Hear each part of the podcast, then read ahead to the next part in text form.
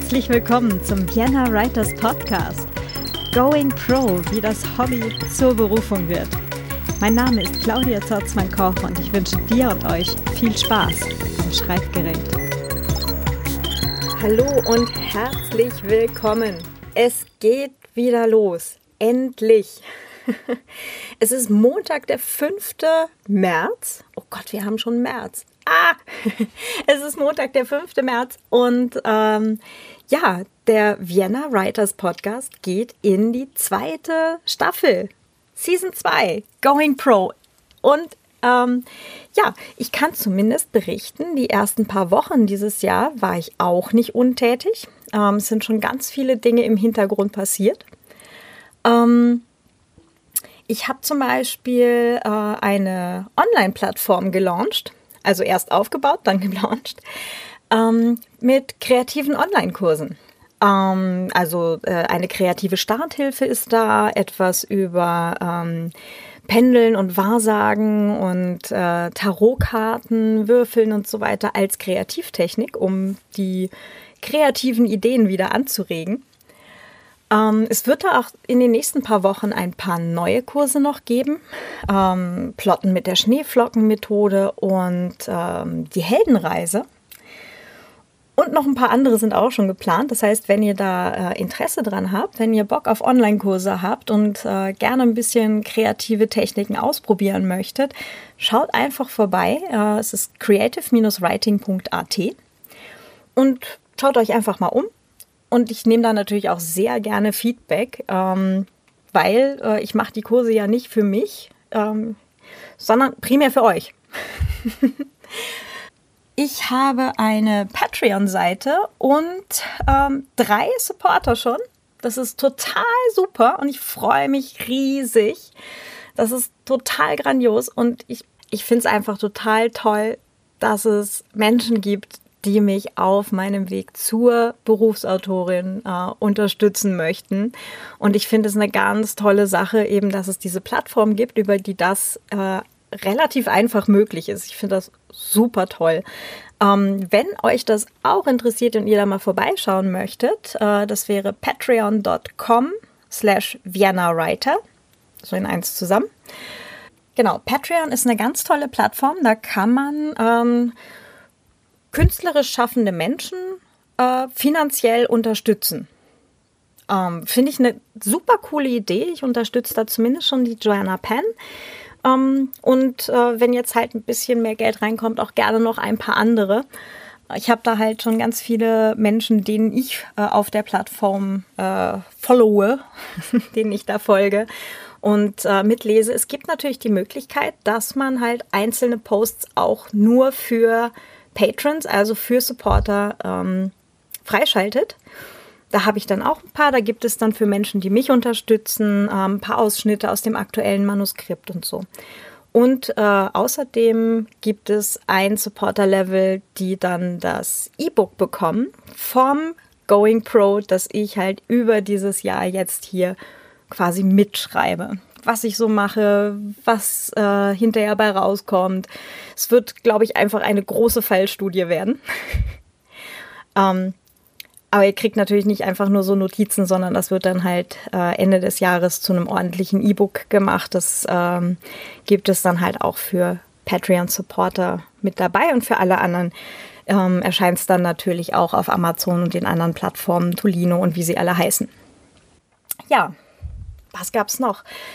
Ähm, Im Februar ist dann leider gar nicht viel weitergegangen. Da hatten wir äh, leider, also wirklich leider sehr viel halt im, im Familienumfeld zu tun. Denn leider auch ein Todesfall. Da waren dann halt einige Sachen leider viel äh, wichtiger mal für den Moment. Genau, und ja, das äh, Leben ist einem da manchmal ja ein bisschen im Weg. Aber es soll einen ja auch nicht aufhalten. Also mal kurz ausbremsen, aber nicht komplett aufhalten. Und deswegen geht es dann jetzt tatsächlich langsam wirklich los. Ich habe ein neues Manuskript angefangen, das, was ich gerade schon erwähnte, wo es für Patreon-Supporter halt äh, immer mal ein paar ähm, ja, kleine Ausschnitte draus zu lesen gibt. Und äh, Paula 3 ist auch endlich in Überarbeitung. Da war ich im Januar schon relativ weit gekommen, war dann eben, wie gesagt, durch den Februar mit äh, Todesfall und äh, dann leider halt auch der Grippewelle etwas ausgebremst. Aber das geht jetzt dann auch endlich weiter. Das sollte dann eben für alle Paula-Fans dieses Jahr auch endlich ähm, ja, verfügbar sein bald. ähm, wo ich noch drauf warte, apropos, ist, äh, ich kriege noch ein neues Intro vorne. Also das, was ihr jetzt äh, heute hört, ist ähm, von mir selbst zusammengestoppelt. ähm, keine Panik, da gibt es demnächst was richtig Professionelles und da freue ich mich auch schon riesig drauf. Das ist auch schon passiert jetzt äh, die ersten paar Wochen dieses Jahr. Und ähm, jetzt reden wir hier gar nicht mehr weiter so lange drum rum. Tatjana Kruse kommt zu Wort. ähm, ich bitte um Verzeihung vorneweg. Und zwar äh, hatten wir extreme Probleme bei der Aufnahme dieses Interviews. Ähm, ich, es war entweder der Zencaster oder das Internet, also die Verbindung oder beides. Und ähm, ja, es wollte nicht immer so, wie wir das gerne gewollt hätten oder auch wie ich das gerne gewollt hätte. Es kann ja nicht sein, dass mich die Technik ausbremst. Na gut, ähm, viel dazu gelernt, ähm, aber ich glaube, äh, für euch sollte äh, das alles problemfrei funktionieren. Dann ganz viel Spaß mit diesem Gespräch. Vierter Versuch. ja. Und wir sind immer noch guter Dinge. Das kann man ja nur mit Humor nehmen, oder? Ach, wenn du wüsstest, es gibt so viele verbiesterte Menschen auf dieser Welt. Deswegen schreibe ich ja heitere Kriminalromane. Das ist der Grund? für mehr Fröhlichkeit auf diesem Globus. Ja, nee, also wenn ich eine Message habe, dann Leute, lacht mehr, ähm, nehmt nicht alles so ernst. Die finde ich gut. Mit der können wir eigentlich gleich starten.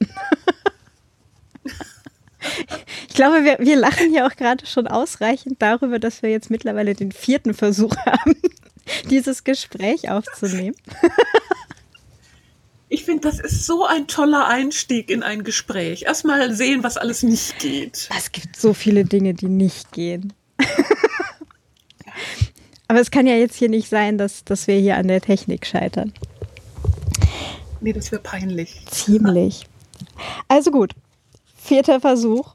Willkommen, Tatjana, zu, äh, ja, zur ersten Folge meiner zweiten Season Vienna Writers Podcast Going Pro. Ja, danke. Ich freue mich riesig, hier bei dir zu sein. Wir freuen uns beide. Wie bekloppt, auch wenn das jetzt hier endlich funktioniert mit der Aufnahme.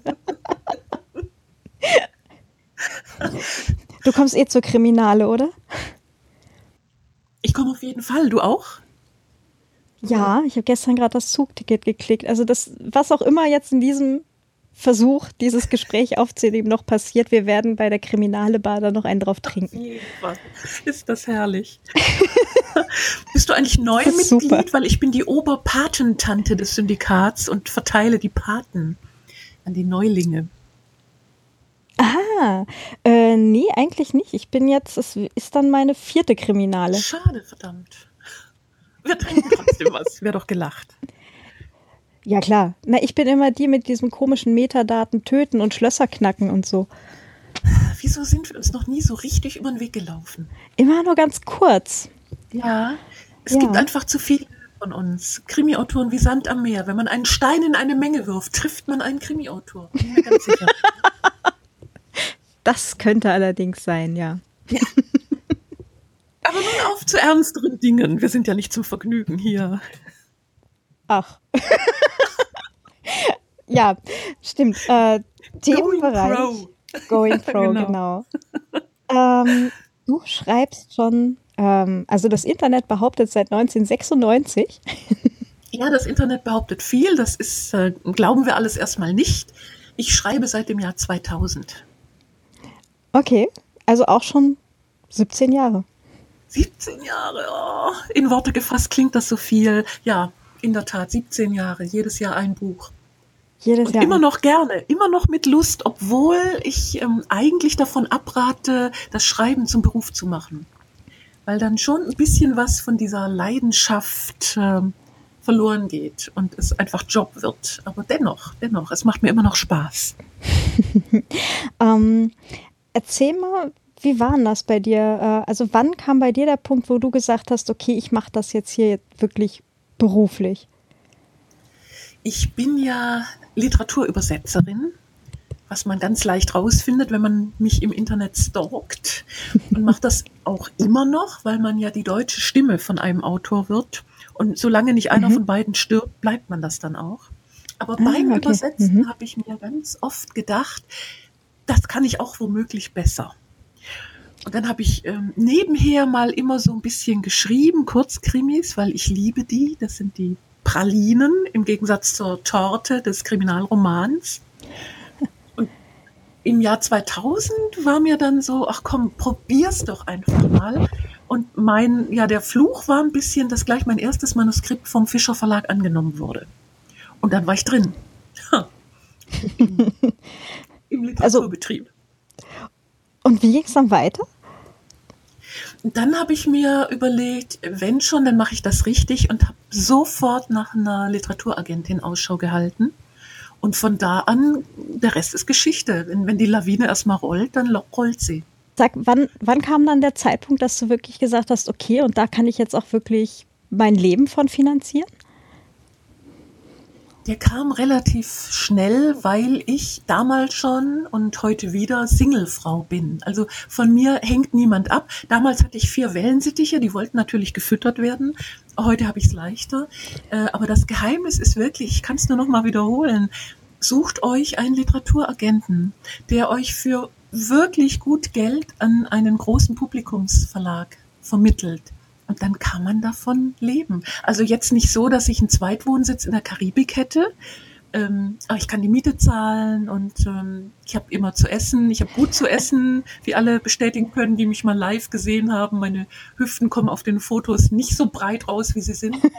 ähm, es ist natürlich eine Mischkalkulation, das sage ich auch gleich. Ich bin noch nicht verfilmt worden, davon verspreche ich mir dann Berge an Geld.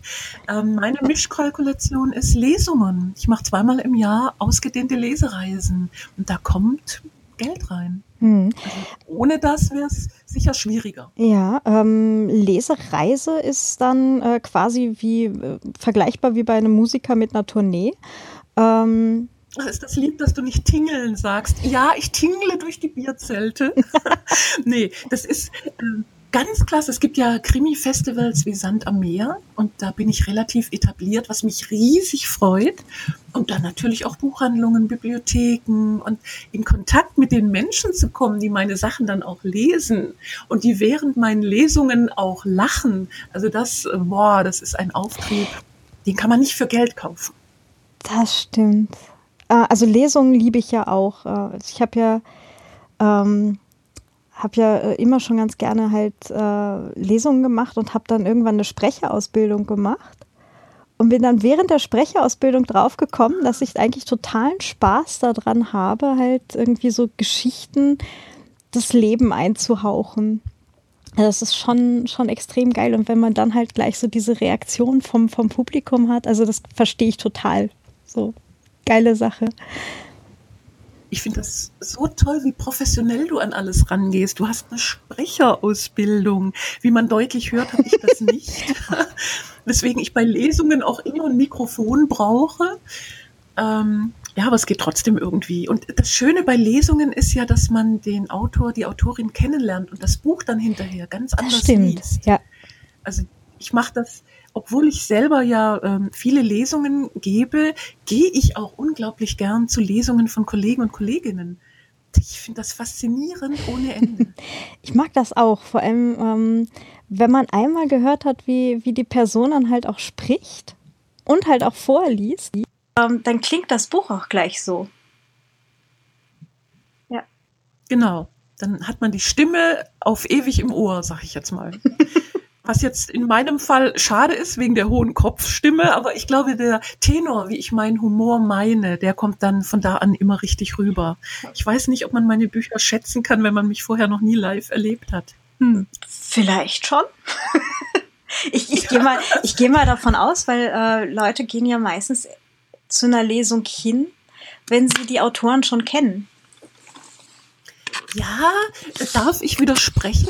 Ähm, voilà. Glaube ich nicht. Bei mir sind immer ganz viele Menschen, die ähm, entweder gekommen sind auf einem Krimi-Festival, weil nach mir noch jemand Bekanntes liest. Also ich bin ganz oft die Vorgruppe von Ingrid Noll oder Bernhard Eichner oder Dion Mayer. Ähm, und die sind eigentlich gar nicht freiwillig bei mir, sondern um die Zeit totzuschlagen und finden das dann aber ja, du lachst, nee, ehrlich. Und die finden meine Lesung dann so nett, dass sie sagen, ach, jetzt probiere ich mal ein Buch von der. Und dann habe ich sie am Haken. Also ich habe schon auch das Gefühl, dass ich 99 Prozent all meiner Leser und Leserinnen persönlich abgeholt habe auf einer Lesung, auf der die eigentlich gar nicht sein. Okay.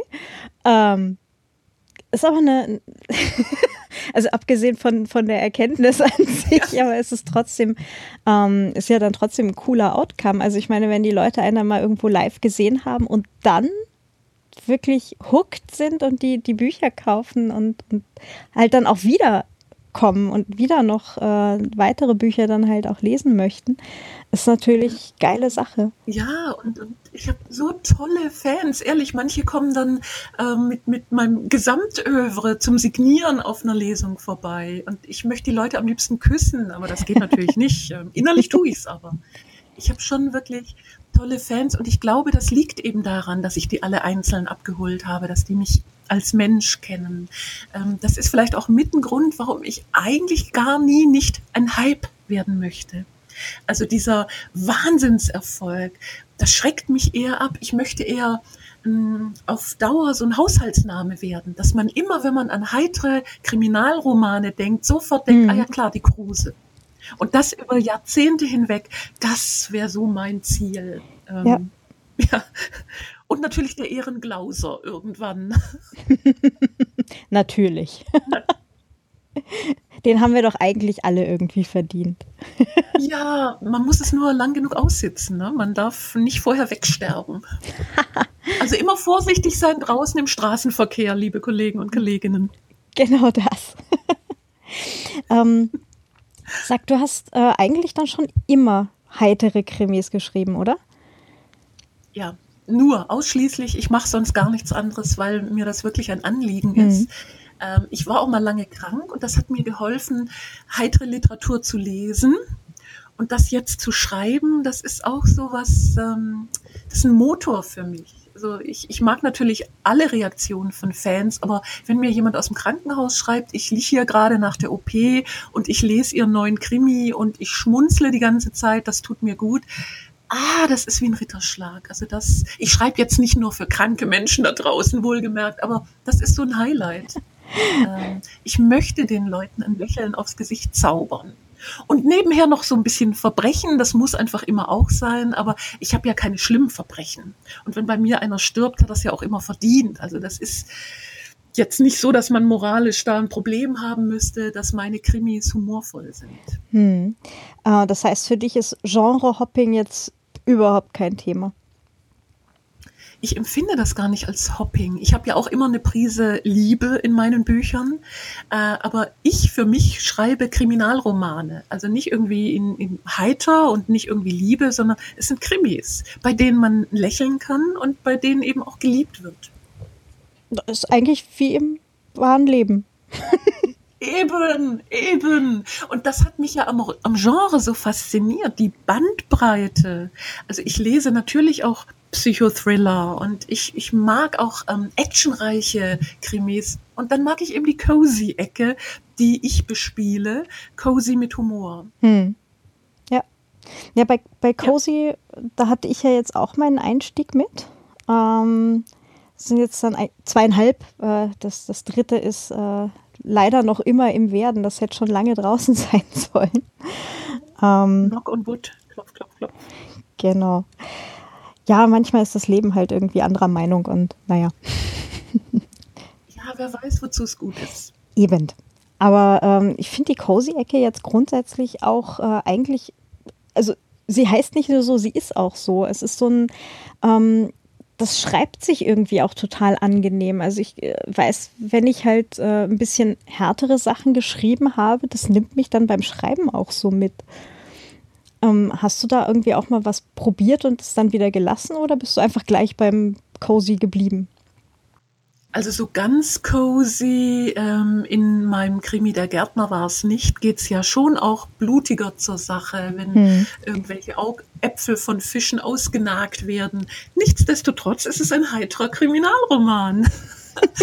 ähm, und das ist meine, meine Grundeinstellung ist einfach eine andere. Also ich sehe im Leben klappt das nicht immer so ganz, aber in meinem Schreiben sehe ich immer alles erstmal humorvoll. Und das, glaube ich, kann man dann auch rauslesen. Also meine Bücher kann man vom Einschlafen lesen, da kriegt man keine Albträume. Auch wenn ich bei ähm, Grad Oper aus irgendwie 198 Leichen oder Leichenteile auf den Seiten verstreut habe, ist das dennoch eine Lektüre, die einem keine Albträume beschert. Es steht eher am Cover drauf, oder? so ähm, Disclaimer oder Empfehlung auch vorm Schlafengehen genießbar. Entschuldigung. Keine Nebenwirkungen. Ja, genau. So ähm, zu Risiken und Nebenwirkungen fragen Sie Ihren Buchhändler. ja, cool. Ähm, sagt, das Internet hat auch verraten, du warst mal drei Monate als Stadtschreiberin äh, in, ich glaube, Flensburg war es, richtig? Ja, eine tolle Zeit. Oh, am, am Ostseebusen in Flensburg. Ich habe das sehr genossen. Ich war aber auch mal Stadtschreiberin in Wiesbaden. Also ich möchte keine meiner Stadtschreiberstellen benachteiligt wissen. Ich habe sie alle geliebt. Okay, und wie kommt man an sowas dran? Also ich meine, das finde ich jetzt mal grundsätzlich coole Sache. Äh, also angefangen bei, wie kommt man an sowas dran? Und äh, zweitens, was macht man dann da eigentlich? Also ich kann nur noch mal empfehlen für alle, die Krimis schreiben, werdet Mitglied im Syndikat. Das ist ja unser Berufsverband, ähm, der Berufsverband aller deutschsprachigen äh, Krimiautoren in Deutschland, Österreich und der Schweiz. Und mit den Leuten reden hilft, um ähm, aufmerksam gemacht zu werden, auf was geht alles. Wer hat schon mal was gemacht und sich dann zu denken, das kann ich auch, da bewerbe ich mich. Das hilft. Und da bin ich natürlich viel im Netz unterwegs und schaue, wo gibt es Stipendien und äh, dann bewerbe ich mich einfach. Ich denke immer, ja, warum nicht? Könnte mich ja auch treffen. Warum soll ich nicht mal Glück haben? Und das große, also mein großer Vorteil ist ja, dass ich unabhängig bin. Ich kann auch einfach mal drei Monate im Sommer an die Ostsee. Wenn du Familie hast oder ein Haustier, das du nicht unterkriegst, dann geht das nicht so einfach. Und ich nütze das aus, dass ich unabhängig bin. Hm. Äh, und was hast du jetzt dann als Stadtschreiberin jeweils gemacht? In Flensburg war die Vorgabe, dass ich einen Kriminalroman schreiben sollte, der in der Stadt spielt. Und das ist so ein bisschen wie ähm, ja das Zeitgeschehen aufnehmen. Was ist in diesem Sommer, wo ich vor Ort in Flensburg war, was ist da passiert? Das ist alles eingeflossen in meinen Kriminalroman Küss mich, Schatz. Würde man vom Titel auch nicht denken, dass es ein Krimi ist. Und es ging eigentlich um einen alten Kirchenschatz, aber es ist eben auch ganz viel Flensburg aus dem Jahr 2007 war das, glaube ich, mit drin. Das heißt, du hast äh, primär da eben, du warst vor Ort und du solltest dann einen Kriminalroman schreiben, der dort vor Ort spielt.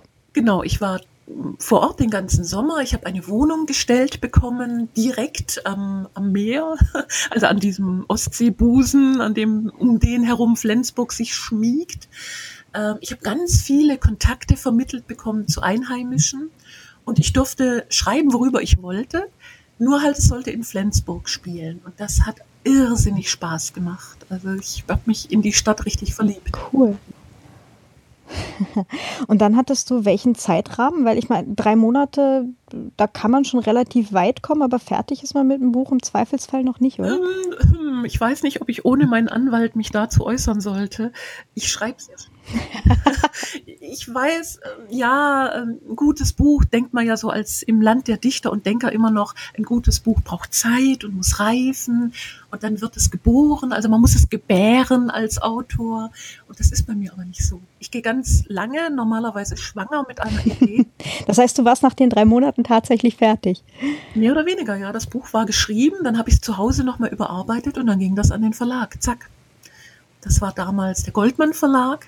Es ist leider kein schönes Cover draufgekommen, aber ich finde das Buch immer noch bis heute entzückend. okay. Ähm, die Heldin findet den Schatz, das kann ich jetzt ohne Spoiler verraten, und sie verliebt sich in einen Wikinger, in einen Dänen, weil in Flensburg gibt es ja ganz viele ah, Dänen. Ja klar, ja klar. Ja. die Nähe ist ja dann doch vorhanden. Ja, und ich bin eben schnell und ich erwähne an dieser Stelle immer gerne, dass ja äh, dass die Decke der Sixtinischen Kapelle von Michelangelo in unter einer Woche gemalt wurde. Und wäre sie besser geworden, hätte er sich ein Jahr dafür Zeit gelassen. Ich weiß es nicht. Also ich bin halt schnell. Manche von uns sind das eben. Hm. Ähm, schreibst du nur schnell oder überarbeitest du da noch schnell? Beides. Also ich kann ja mit zehn Fingern tippen und tue das auch. Ähm, das nimmt schon mal viel Zeit raus. Ähm, und ich überarbeite das dann auch schnell. Also es ist, wenn ich im Flow bin, dann flutscht es. Das Problem ist nur, dass ich grottenfaul bin und ähm, mich, wenn ich nicht gerade Stipendiatin bin, dann geht das ja von alleine. Aber wenn ich so zu, zu Hause in meiner Wohnung bin, bis ich dann an den Schreibtisch komme, ich weiß gar nicht, das dauert ähm, Tage, Wochen. Aber wenn ich dann dran sitze, dann, dann geht das auch schnell. Das hast du bei dir auf der Website, ne? Ein Tag im Leben einer Krimi-Autorin. Das hat mich ja sehr amüsiert. hat, ja, ich glaube, zusammen. Die Leute denken immer, das sei gefilmt. Kaffee und Prokrastinieren, oder? Ja, ich bin die Königin des Prokrastinierens. Prokrasti also ich des Aufschiebens. Aufschieberitis hieß das früher. Ja, ich kann das gut. Ähm, ich kann das wochenlang. Und irgendwann dämmert mir dann, oh, da war doch ein Abgabetermin. Und das muss man natürlich wissen bei einer Vollzeit-Schriftstellerin. Ich fange ja kein Buch an, das ich nicht schon verkauft habe. Also ich schreibe nicht erst und schaue dann, welcher Verlag könnte sich dafür interessieren, sondern ich habe bereits äh, Honorarvorschuss erhalten. Also das Teil muss geschrieben werden bis zum Datum XY. Und ein paar Monate vorher fange ich dann immer sehr hektisch an, dann doch mich an den Laptop zu setzen und zu schreiben. okay. Ähm, das habe ich allerdings auch immer gemacht. Also ich habe immer erst äh, die Bücher verkauft, bevor ich sie geschrieben habe, tatsächlich. Also. Es geht auch gar nicht anders, wenn du vom Schreiben leben willst. Nee. Ist, Nee, ja also wissen, da kannst du vielleicht so ein, zwei, ein, zwei äh, Herzensprojekte und die dann vielleicht ins Self-Publishing geben, bevor du dir da halt dann die Mühe machst, das irgendwo an Verlag zu kriegen. Aber also mit dem Self-Publishing ist natürlich insofern schwierig, da weißt du ja nicht, was reinkommt an Geld. Und äh, du musst ja kalkulieren können. Also das Überleben als Autorin, wenn du nicht gut verpartnert bist oder wenn du keine reiche Erbin bist, wenn du wirklich von dem, was du verdienst, leben musst, dann musst du anders kalkulieren. Dann kannst du dir zwar ein Herzensprojekt erlauben, aber nebenher. Hm. Also an erster Stelle steht dann immer, ich muss ein Dach über dem Kopf haben und ich muss was zu essen haben. Das, anders geht das nicht. Genau, und äh, Essen für die Wellensittiche oder den Kater. Genau. Ja, genau, der Kater. Grüße an den Kater. Ich bin tierisch katzenallergisch. Also, dass wir zwei miteinander reden, geht überhaupt auch nur im Netz. Wenn es dann jetzt funktioniert, ja. Nicht verschreien.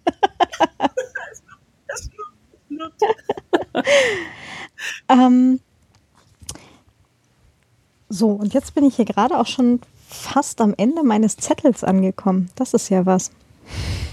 Nee, schade, jetzt musst du Spaß haben. Ja, nein, äh, das heißt ja nicht, dass wir hier auf der Stelle äh, Schluss machen müssen, nur weil mein Zettel aus ist. Wo kommen wir denn da hin? Lass mir doch nicht von einem Zettel vorschreiben, was ich hier machen soll. Wäre ja noch schöner.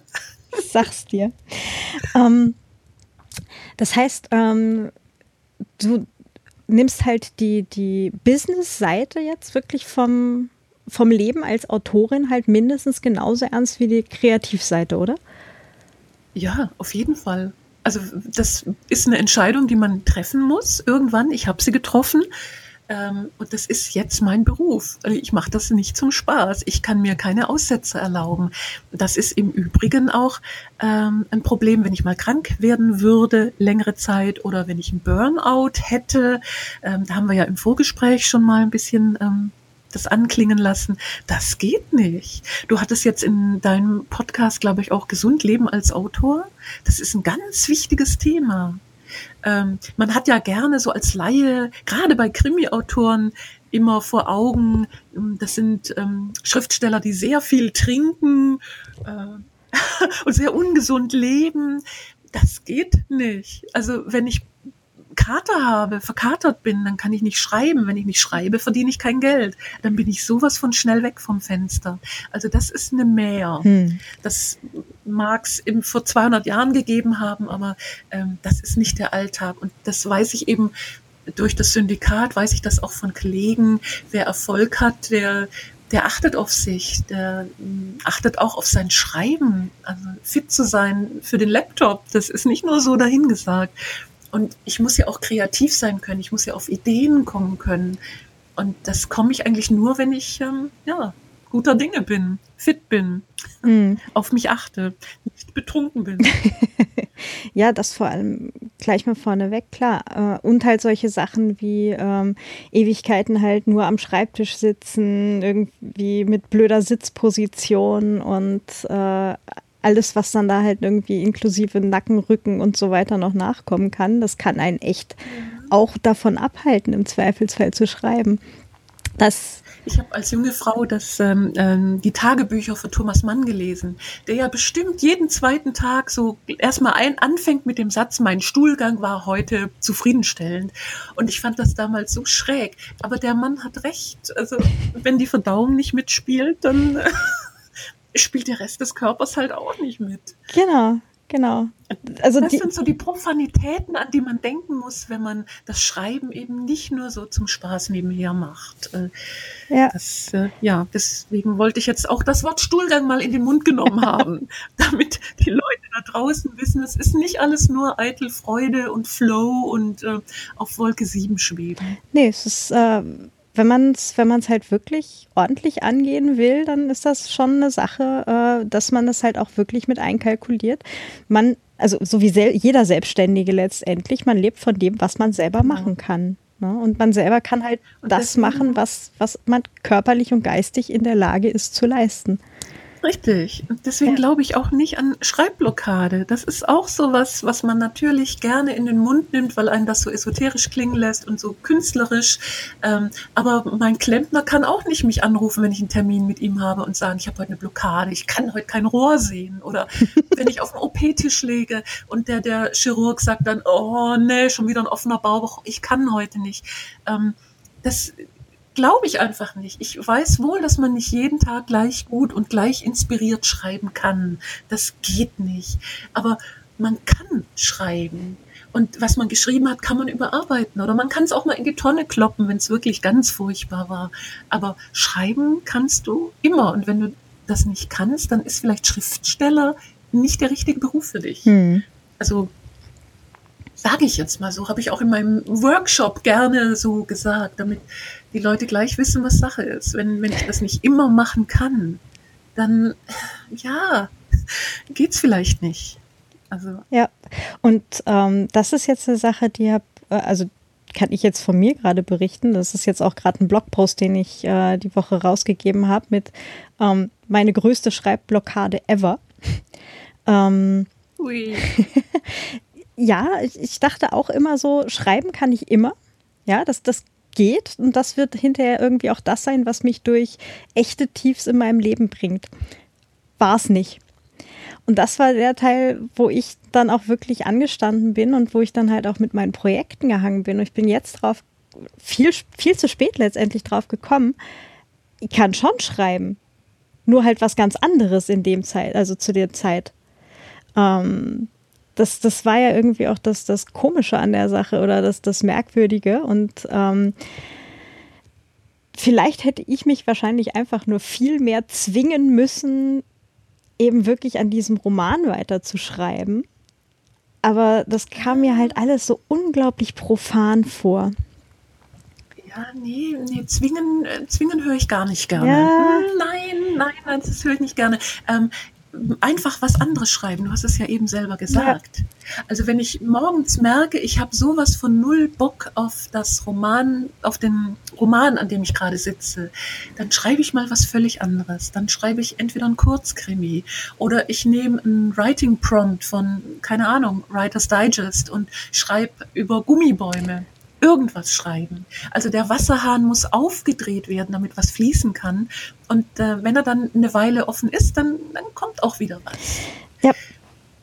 Und ähm, das ist, glaube ich, den sollten wir einfach gleich noch in die Shownotes schreiben mit. Ähm, irgendwas schreiben, nur damit man mal wirklich wieder anfängt und irgendwann macht es dann wahrscheinlich Klick und man ist dann wieder auch in einem, in einem verkauften Projekt, ja? also in einem kommerziellen äh, Ding, was man halt gerade eigentlich schreiben sollte.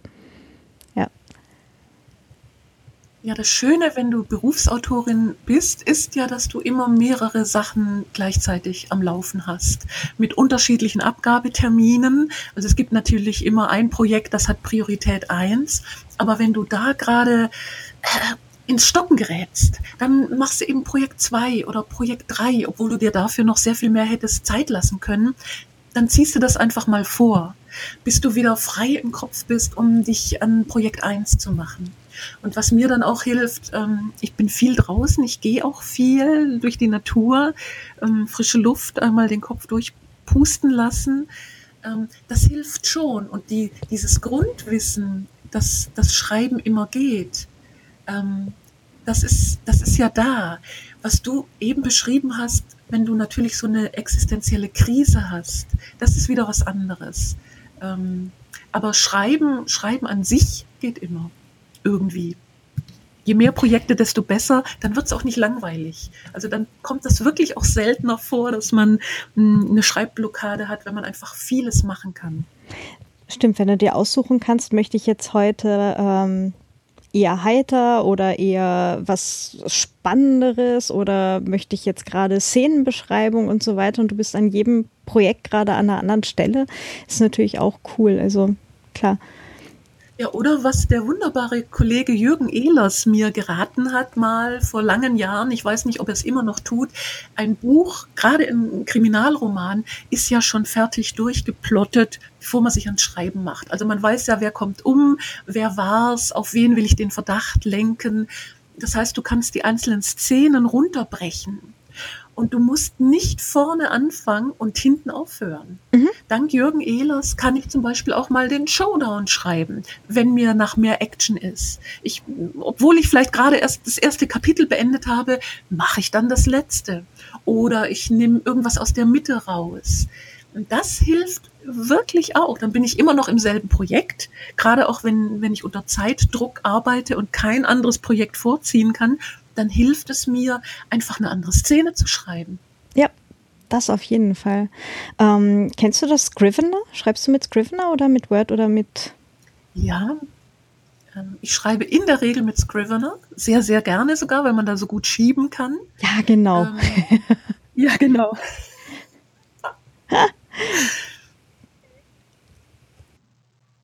ja, äh, soll ich jetzt noch mehr zu Scrivener also, sagen? Ähm, ja. Ja, gerne. Also ich, ich liebe es ja heiß und innig, ja. Ja, wobei, ähm, also ich kann mit allem schreiben. Ich kann leider Gottes nur nicht überall schreiben. Ähm, ich habe meine Kollegin Sandra Lübke sehr bewundert, die im Bernhard Eichner zum Beispiel auch, die können sich im Zug hinsetzen, Kopfhörer überstülpen und einfach mal so ein Kapitel runterschreiben. Das kann ich nicht, schon weil ich immer denke, gleich kommt einer mit einem Kaffee vorbei oder einer Cola und schüttet mir die Tastatur voll. Also ich bin im Zug zum Beispiel nicht entspannt genug. Ich würde das gerne können, überall schreiben können. Ich kann in Cafés schreiben. Ich finde das klasse. Dieses Stimmengemurmel, ähm, das ist ja wie White Noise. Also ich liebe es, im Cafés zu schreiben. Aber ich sitze leider Gottes öfter in Zügen. Ich sollte lernen, im Zug schreiben zu können. Da gibt es aber ein, ein, Tool zu. Es gibt doch dieses Noisely, da kannst du dir dann halt äh, Hintergrundgeräusche einblenden. Ähm, unter anderem auch Kaffeehauslärm. Ja, kenne ich, hab ich. Aber die Angst, dass, dass eben die Angst vor der Coca-Cola, darf man das überhaupt sagen online? Also äh, vor einem Cola-Getränk, also keine bestimmte Marke. Ähm, ich glaube, das ist auch völlig egal für den Rechner. genau, das glaube ich nämlich auch. Ähm, ja, nee, ich, in Zügen bin ich noch nicht entspannt genug. Das ist, aber es ist ja das Schöne, dass man immer noch an sich arbeiten kann. Die Evolution des Menschen live erleben. das stimmt. Ähm, hast du eigentlich bei dir, ich meine, ich habe das ja jetzt so beobachtet als Leserin selber, ähm, wenn ich jetzt von einem von einem Autoren oder einer Autorin halt äh, viele Bücher am Stück mal gelesen habe oder halt auch über die Jahre verteilt, immer irgendwann so diese, ähm, ja, es ist nicht unbedingt ein Bruch, aber wo du merkst, okay, äh, da ist es jetzt so aus diesem Anfangsstadium raus und da wird das, da werden die Bücher dann auch richtig, richtig gut. Ähm, wie hast du das so bei dir selber beim Schreiben erlebt? Gab es das so quasi aus Autorensicht für dich selber auch irgendwann? Uh, das ist jetzt eine sehr intime Frage. Ähm, habe ich mich als Schreibende weiterentwickelt? Fragezeichen. Äh, ich glaube ja eher nicht. Ne? Ich glaube, ich schreibe hm, immer noch so wie damals vor 17 Jahren. Ich weiß es nicht wirklich. Ich habe ja auch unterschiedliche Serien mittlerweile. Also ich merke schon, dass es Unterschiede von einer Serie zur anderen gibt. Aber ob das jetzt qualitativ nachvollziehbar ist, weiß ich nicht. Ich weiß nur, ähm, ich lese ja auch gerne heitere Bücher. Also ich habe als junge Frau Lillian Jackson Brown geliebt. Ähm, das ist eine Serie um einen Journalisten Quilleran, der mit zwei Katzen, zwei Siamesen ermittelt. Äh, oder Mary Scott, eine Neuseeländerin. Und da habe ich gemerkt, wenn man heitere Literatur mag, ist das so ein bisschen wie Zuckerwatte. Einmal geht zweimal gerade noch. Dann muss man aber ein paar Monate Pause machen, sonst wird einem übel. Also zu viel vom selben ist abträglich. Ich wechsle beim Lesen gerne und ich wechsle beim Schreiben gerne. Ich habe ja im Moment zwei aktuelle Serien. Das ist die Pauline Miller, meine ermittelnde Opernsängerin. Und das sind die Schnüffelschwestern, meine beiden greisen Schwestern Conny und Kriemhild, die ihre Nase immer in Dinge stecken, die sie nichts angehen. Und da wechsle ich dann immer ab. Also beim Schreiben ist dieser Wechsel für mich genauso wichtig wie beim Lesen. Aber ob ich jetzt besser schreibe mhm. als vor 17 Jahren, oh mein Gott, ich würde gerne Ja sagen wollen. Ich sag mal Ja. Ja, ja bestimmt lernen ja, glaube ich, immer alle noch dazu. Also hoffe ich zumindest auch für mich. ein gewisses äh, Maß an, an Kontinuität finde ich schon schön. Ich finde es zum Beispiel auch gar nicht schlimm, wenn man einem Schauspieler nachsagt, der spielt ja immer nur sich selber. Weil wenn ich das, was er da spielt, mag, dann kann ich ja sicher sein beim nächsten Film, der wird mir gefallen. Und so ein bisschen ist das bei Büchern ja auch. Also Kollegen, die immer wahnsinnig experimentieren, das sind meistens Belletristiker, ähm, wo jedes ähm, neue Buch für den Leser ein Wagnis ist. Ähm, also wird mir das gefallen oder nicht? Das finde ich schwierig. Also ich weiß schon gern, worauf ich mich einlasse. Hm. Das heißt aber auch, prinzipiell bist du ähm, auch dafür, immer unterm selben Namen oder immer unterm selben Pseudonym zu veröffentlichen, damit die Leser äh, zumindest wissen, was auf sie zukommt. Ähm, also früher hat man Pseudonyme ja vor allem deswegen genommen, weil man mal was schreiben wollte, das dann so anders war, dass die Leser einfach sofort wissen sollten, das ist jetzt nicht Autor XY, sondern wenn er unter ABC schreibt, dann ist es eine ganz andere Art von Buch. Mittlerweile durchs Internet ist ja ein Pseudonym kaum noch gedeckelt zu halten, was wir ja an der Ferrante gesehen haben. Ähm,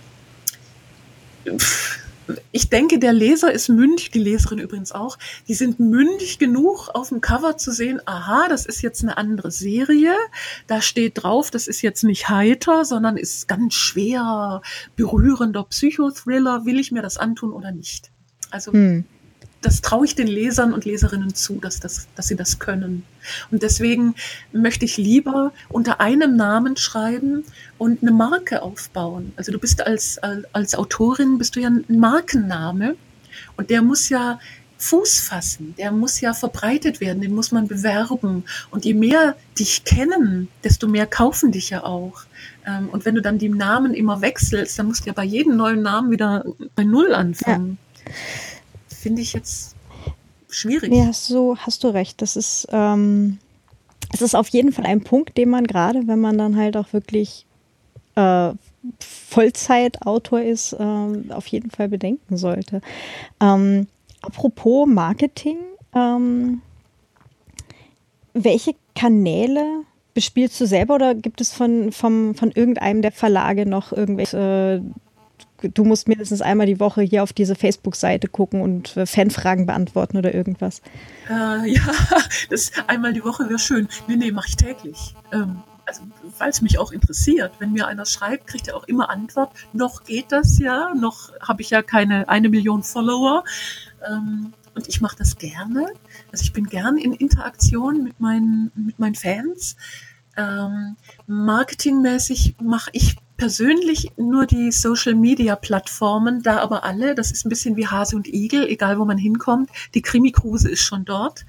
Und was darüber hinausgeht, das machen dann die Verlage. Ich hatte ja das große, ich will nicht Glück sagen, sondern die Weitsicht, ähm, von Anfang an bei großen Publikumsverlagen auch zu sein, die natürlich dich ganz anders ähm, vermarkten können, bewerben können, als ein kleiner Verlag das kann. Dafür hast du nicht so viel Mitspracherecht. Ähm, zum Beispiel was den Titel angeht oder weil, was das Cover angeht. Da bist du bei kleineren Verlagen besser aufgehoben. Das muss man für sich entscheiden. Von vornherein möchte ich mich stärker einbringen in, in das, was mit meinen Büchern passiert? Oder äh, bin ich schon glücklich, wenn ich gedruckt werde und wenn ich dann mit meinen Büchern über die Lande ziehen kann?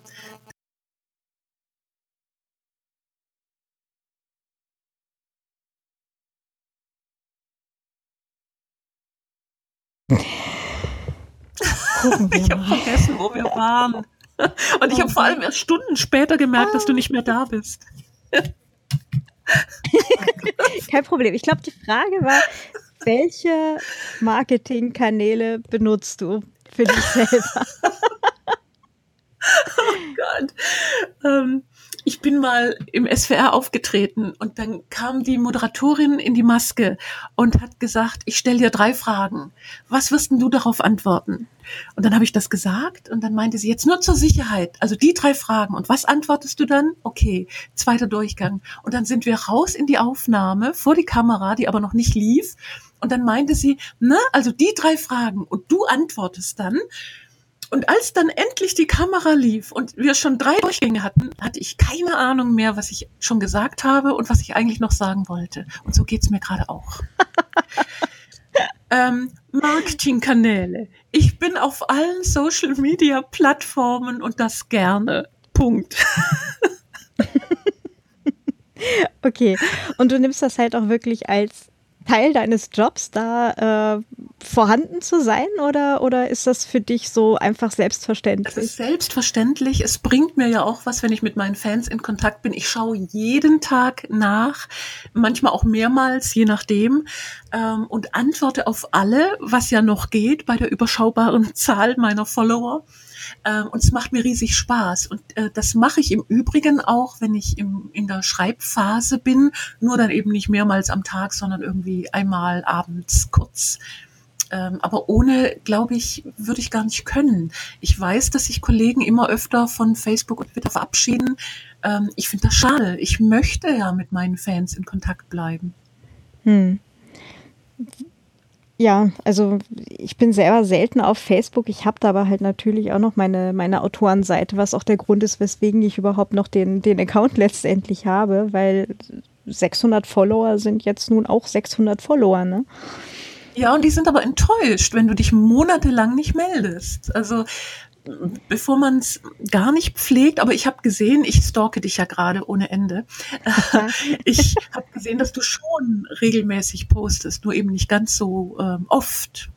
Und die Regelmäßigkeit ist das Wichtige. Wenn man weiß, äh, mein Autor, den ich heiß und innig liebe, der postet nur einmal die Woche oder einmal im Monat, dann kann ich ja damit umgehen. Hm. Aber die Unregelmäßigkeit, ähm, das macht, glaube ich, die Fans ganz wuschig. Also wenn schon, dann regelmäßig. Hm. Und ähm, dann aber auch gerne nicht immer nur, ich bin jetzt äh, auf Platz drei der Bestsellerliste, sondern auch gerne mal meinetwegen ein Katzenbild oder ähm, ja, aus, aus dem Schreibprozess berichten. Das finde ich persönlich spannend bei den Leuten, die ich gerne lese. Und das möchte ich dann meinen Fans auch bieten. Hm. Ähm, was schreibst du in deinen Newsletter und wie oft schreibst du deinen Newsletter? Der Newsletter kommt alle zwei Monate Und da kommen dann so Sachen wie, Leute, ich war jetzt auf einem geilen Podcast zu Gast, hier ist der Link, surft hin, gebt's euch. Wenn ich so innerhalb nee, der nächsten zwei Monate straffe, das zu schneiden. ja, sonst kommst du eben in den nächsten Newsletter, aber du kommst definitiv rein. Ähm, der Newsletter ist schon eher wirklich nur, ähm, was gibt's Neues von mir als Autorin, also wirklich ganz buchbezogen oder äh, wow, ich bin so happy. Der neue Band heißt Mehr Jungfrauen morden besser und erscheint im Juli. Ähm, und auf Facebook und Twitter, da poste ich dann gern auch mal über meine Kaffeesucht oder ähm, wo ich jetzt gerade wieder zu Gast war, in welchem überschmalen Hotelbett mich die Veranstalter untergebracht haben, solche Sachen. okay. Also Twitter oder Facebook halt eher so ähm, persönlichere Sachen und halt eher höhere Frequenz und Newsletter dann halt ganz buchbezogen und ähm, alle zwei Monate. Okay. Genau. Und dann habe ich ja das große Glück, bei ähm, Verlagen zu sein, die auch viel Marketing machen. Also das äh, ergänzt sich ja dann wunderbar, weil die natürlich ganz andere Connections haben. Ähm, ja, da hoffe ich immer noch, dass der Durchbruch dann auch mal über die Schiene kommt und irgendwie in der Brigitte zwei Seiten Feature, wie lebt man als Krimiautorin über mich kommen. Man muss groß träumen, da bin ich fest von überzeugt. ähm, also Möchtest du wirklich ganz ernsthaft so richtig, richtig, richtig bekannt sein, sodass du eigentlich gar nicht mehr auf die Straße gehen kannst, ohne dass dich wer erkennt? Das Schöne bei Schriftstellern ist ja, dass man ganz selten auf der Straße erkannt wird. Das passiert einfach nicht. Man ist ja kein Schauspieler. Also auch wenn die Autorenfotos hinten auf dem Buch drauf sind, ähm, ich kenne ja ein paar sehr, sehr bekannte Nasen und kann mit denen völlig unerkannt durch Wien oder Berlin oder Innsbruck laufen. Ähm, was natürlich bei Festivals anders ist, wenn die, die Hardcore-Fans alle auf einem Haufen sind, dann werden die schon erkannt. Aber ich glaube, man hat als berühmter Schriftsteller, was das angeht, ein ruhigeres Leben.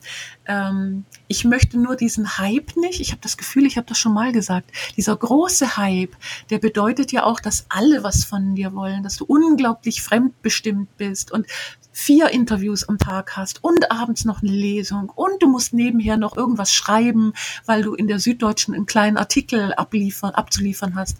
Ähm, das wäre mir zu viel Druck. Und da bleibt ja dann auch für die Familie nicht mehr viel übrig. Ich glaube, das laugt einen ganz schnell aus und die Fans werden dann auch ganz schnell müde, wenn man so wahnsinnig gehypt wird und überall erscheint. Ähm, da kommt leichter Überdruss, als wenn man jetzt einmal im Jahr ein Buch hat und dann ein paar wohlwollende Kritiken in den einschlägigen Magazinen zu lesen sind. Ich glaube, es ist halt wirklich äh, knifflig, da dann halt irgendwo so diese Waage zu halten, oder? Dass du sagst, okay, ähm, so bis hierher, bis hierher möchte ich noch gehen und alles hier drüber wird mir dann zu viel. Ja, letzten Endes hast du es ja auch nicht in der Hand. Also äh, du nimmst es dankbar an, wenn du plötzlich in aller Munde bist. Klar, du wärst ja dumm, wenn du es nicht tust. Ähm, die Frage ist nur, inwieweit strengst du dich an, dahin zu kommen? Also ich möchte viele Menschen erreichen. Natürlich, ich möchte, dass ganz viele Menschen meine Bücher lesen und schmunzeln und lachen und dass, dass es ihnen hinterher besser geht. Und dafür brauche ich natürlich Werbung, dafür brauche ich PR. Klar. Die Frage ist nur, wie weit will ich da gehen? Also ähm, wie oft gehe ich in, in, ins Fernsehen, wenn die erstmal Interesse an mir bekundet haben? Äh, wie oft setze ich mich dem aus? Es gibt schon auch Kollegen, Kolleginnen, die dann sagen, nee, das ist mir zu viel. Ähm, natürlich in der Konsequenz, dass ähm, die Medien dann eben nicht mehr so interessiert an dir sind und irgendwann aufhören, ähm, um Interviews zu bitten. Hm. Also das ist, ich glaube schon, das ist eine Entscheidung, wenn du sagst, ich möchte Schriftstellerin werden, dass du dich mal fragen musst, wohin möchte ich? Ich weiß von Bernhard Eichner, wunderbarer Kollege, dass der gesagt hat, doch, ich will den Ruhm, ich will das volle Paket. Ich fand das ganz klasse. Und wo er es bekommen hat, ähm, war er glücklich. Und, und ich hoffe, dass es noch ganz, ganz viele Jahre mit ganz vielen Büchern bei ihm so weitergeht. Ähm, aber ich weiß auch, dass das viel zu viel wäre. Hm. Es ist ja doch äh, ein relativ großer Teil eigentlich von, von Autoren, die eigentlich äh, oder zumindest tendenziell eher ähm, introvertiert eigentlich sind. Ja, fast alle, oder? also ich habe für mich dann so einen Bühnenmodus. Der funktioniert dann so für, für äh, Seminare, für Workshops, für, für Lesungen. Äh, für, wenn ich mal irgendwo auf der Bühne stehe, funktioniert das immer ganz super. Und dann bin ich aber auch immer ganz froh, wenn ich hinterher erstmal drei Tage keinen mehr sehen muss. Also so nach der Kriminale bin ich immer gut äh, oversocialized und bin immer ganz froh, wenn ich mal zwei, drei Tage dann mich einsperren kann wieder finde das so toll, dass du das sagst, weil ich glaube, das trifft auf die meisten Schriftstellerinnen und Schriftsteller zu. Dieses, ich bin die eine, die viele ist, die Borgkönigin. Also wir haben ja alle ganz viele Facetten und auf der Bühne oder vor einer Kamera lassen wir die eine Facette raus, also die, die Rampensau. Ähm, aber ganz wichtig ist eben auch der intro, introvertierte Künstlerteil in uns, dieses Alleinsein mit sich und den eigenen Gedanken. Und das braucht man ja auch, um kreativ zu sein. Ähm, und ich finde es schön, wenn, wenn das so nebeneinander existieren kann. Ja. Ja, doch. Eindeutig.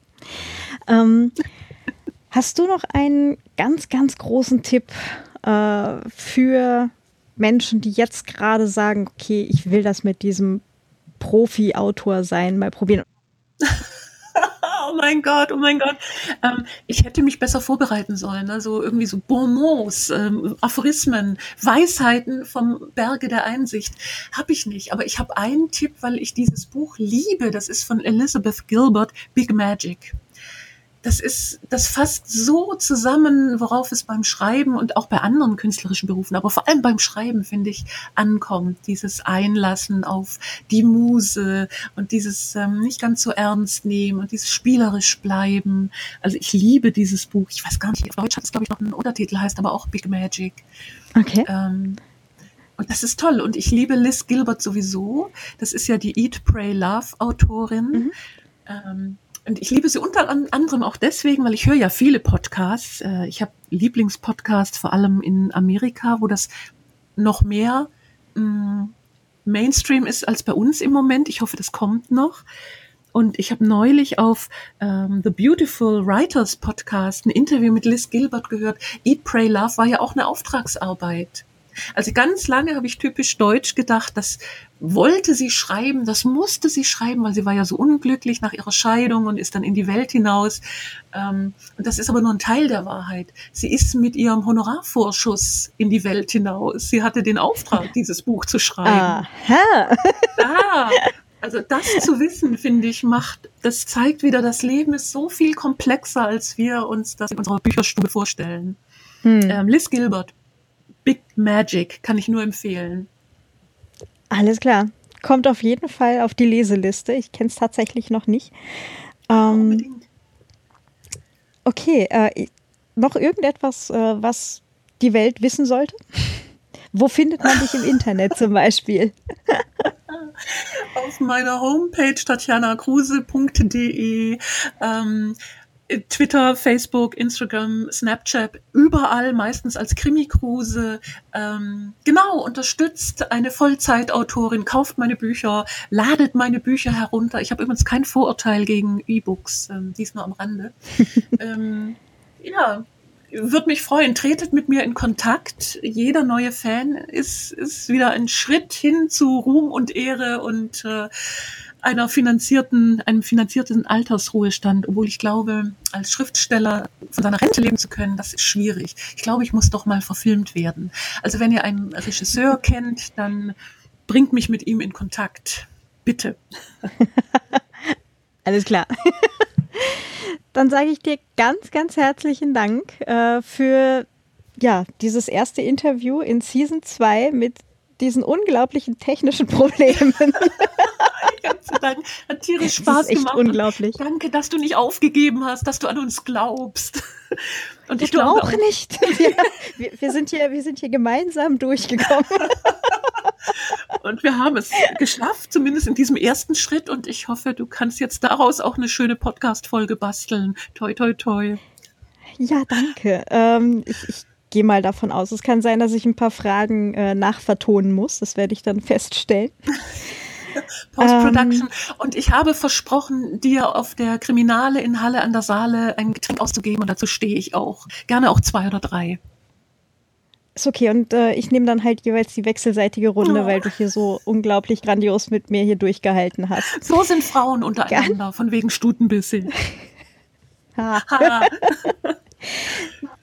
Nein, das finde ich aber unter Autoren. Also ich meine, es gibt zwar auch immer die, die ganz komischen, eben tatsächlich die Stutenbissigen, aber es gibt auch so viele unglaublich grandiose Kolleginnen, die wirklich so hilfreich sind. Und ähm, was du vorhin auch schon sagtest, ist Und vor Ja. allem unter ja, Krimi-Autoren, weil die ihre Aggression auf dem Papier lassen. Also ich finde wirklich, wenn man schon Schriftsteller werden möchte, dann sollte man Krimis schreiben, weil da sind die Kollegen einfach so viel netter.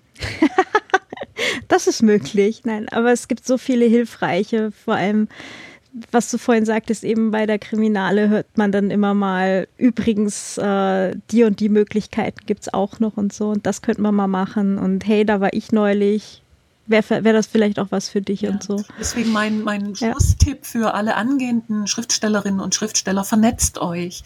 Das muss jetzt nicht speziell das Syndikat sein, aber geht in Kontakt mit anderen Autoren und Autorinnen. Das ist einfach, das ist wie so ein Netz, das euch dann auch Sicherheit gibt. Und wenn man mal schwierige Momente hat, und die kommen definitiv, dann findet man da Halt. Also ähm, Networking ist das A und O erfolgreichen Schreibens. Ja, das glaube ich auch. Dann ganz, ganz lieben Dank. Gut. Ja, Dito, toi, toi, toi. Und wenn du noch irgendwas von mir brauchst, melde dich. Mache ich glatt. Das war's leider auch schon wieder für heute. Ähm, ich hoffe, ihr hattet so viel Spaß, äh, wie wir beim Gespräch abzüglich der technischen Probleme hatten. ähm, ich bin auf jeden Fall schon unglaublich gespannt, äh, wie es nicht nur bei Tatjana, sondern auch äh, bei mir dann halt beruflich weitergeht. Also der Weg zur Berufsautorin ähm, steht ja als großes Thema dieses Jahr bei mir drüber. Und ja, nächstes Mal geht es dann weiter mit Nina Dreist. Und ich werde natürlich dann auch wieder berichten, wie es bei mir so weitergegangen ist. Ihr könnt natürlich jederzeit gerne Feedback schicken. Äh, schickt mir Fragen, schickt äh, gerne Feedback. Ähm, ihr findet mich auf Twitter unter @kzotzmann oder natürlich in meinem Blog. Ähm, Ihr könnt mir auch ein E-Mail schicken oder auf der Facebook-Seite kommentieren, wie es euch am besten passt. Und ansonsten wünsche ich euch noch einen ganz, ganz schönen Tag. Schaut vielleicht auf meiner Patreon-Seite vorbei. Uh, Patreon.com slash ViennaWriter. Und wir hören uns nächste Woche wieder. Habt einen ganz tollen Tag. Viel Spaß mit euren eigenen Projekten und immer viel Spaß am Schreibgerät. Bis bald, eure Claudia. Haha. Weg, alles weg. Gut. Ich habe auch nur noch dich. Also jetzt muss es doch. Genau. Es muss Das doch. muss doch jetzt hier funktionieren. Kann man nicht irgendwelche guten Geister beschwören? Ich könnte auch was opfern. Ein Tropfen Tee auf die Schreibtischplatte. Nur nicht auf die Tastatur. Aber ich glaube, das tödlichste für eine Tastatur ist Cola, was ich gehört habe. Oh, ja. Ich kann das leider aus eigener Erfahrung bestätigen. Okay. Du hast schon mal eine, eine, eine Tastatur mit Cola gekillt? Ach, hören wir doch auf. Das wird aber rausgeschnitten.